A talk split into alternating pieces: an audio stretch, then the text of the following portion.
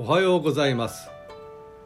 11月14日の一首一会です「古今和歌集」より「身分の忠峰」雨降れば笠取山のもみじ場は行き交う人の袖さえぞ出る。雨降れば笠取山のもみじ場は行き交う人の袖さえぞてる。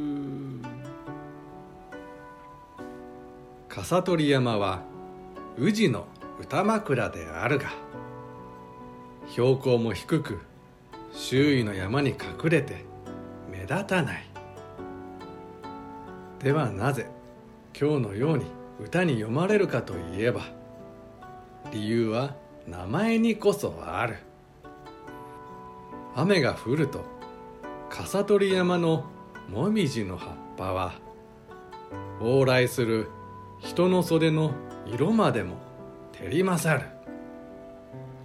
歌の解釈の前に前提をお伝えしよう。昨日ちらりと話した。しぐれ。つまり秋の雨だが。これによってもみじが色づく。というのが和歌のルールだ。であるから今日の歌はもみじを染めるしぐれが降る笠取山はその名前のように往来する人々が傘を取るので袖までももみじのように染まってしまうという解釈になる古今集の歌にある快感はパズルを解いた時のそれと全く同じだ。